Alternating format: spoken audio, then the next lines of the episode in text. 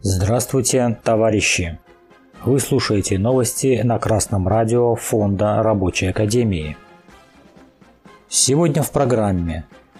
В Улан-Удэ строители моста через реку Уда приостановили работу из-за долгов по зарплате. Сумма просроченной квартплаты достигла 767 миллиардов рублей. По данным информационного портала Байкал Дейли в Улан-Удэ рабочие задействованные на строительстве третьего моста через реку Уда, устроили забастовку из-за задержки заработной платы. Видео собравшихся строителей опубликовали в телеграм-канале «Весь Улан-Удэ, Бурятия». Около 100 человек в четверг, 6 октября, поднялись, чтобы отстоять собственные интересы. На таком крупном и важном объекте, как новый мост через реку Уда, людей заставляют работать бесплатно – Строители жалуются, что не получали зарплату аж с августа, а на дворе уже октябрь. Утеплиться на зиму, переобуть машины – все это стоит немалых денег, которых у людей нет. Поэтому и пошли на крайние меры и вышли бастовать, говорилось в сообщении. В региональном министерстве транспорта в свою очередь пообещали, что зарплату рабочим выплатят в ближайшее время – Здесь не подтвердили, что зарплату задерживают два месяца и заявили о 10-дневном сроке. По информации подрядной организации ООО «Ходьковский автомост», на сегодняшний день задержка выплат составляет порядка 10 дней. Однако вопрос этот решается, и в ближайшие дни зарплата будет выплачена, сообщили в пресс-службе Минтранса. Действия рабочих в данном случае не являются забастовкой – Речь идет о приостановке работы до выплаты заработной платы. Согласно статье 142 ТК РФ, в случае задержки заработной платы на срок более 15 дней, работник имеет право, известив работодателя в письменной форме, приостановить работу на весь период до выплаты задержанной суммы. Рабочие утверждают, что не получают выплат с августа, но подрядчик заявляет о 10-дневном сроке. Чтобы закон был на стороне рабочих, очень важно извещать работодателя в письменной форме на 16-й день задержки зарплаты. В документе будет зафиксирован срок задержки и сумма, которую рабочим должен выплатить капиталист. Иной раз буржуа идет на уловку, выплачивает небольшую часть зарплаты, а остальное не выдает.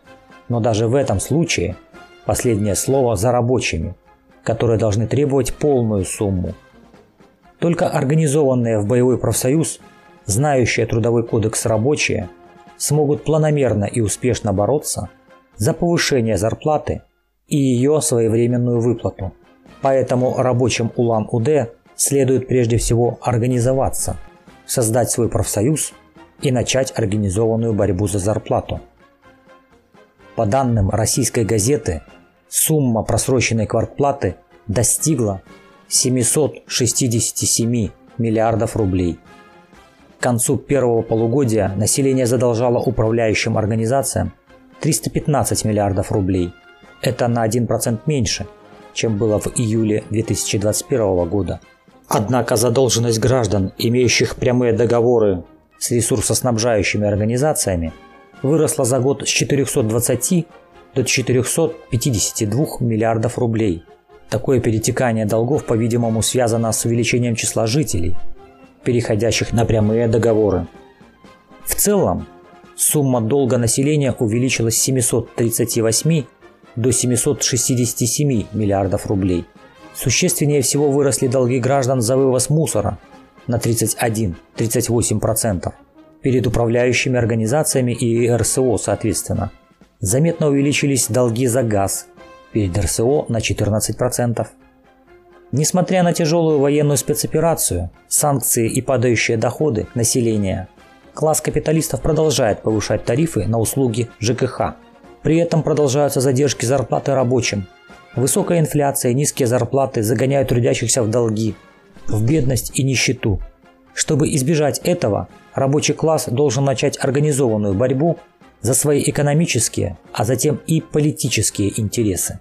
Повышение реального содержания заработной платы, улучшение условий труда, защита трудовых прав – вот реальные цели рабочего движения, за которые следует бороться прямо сейчас.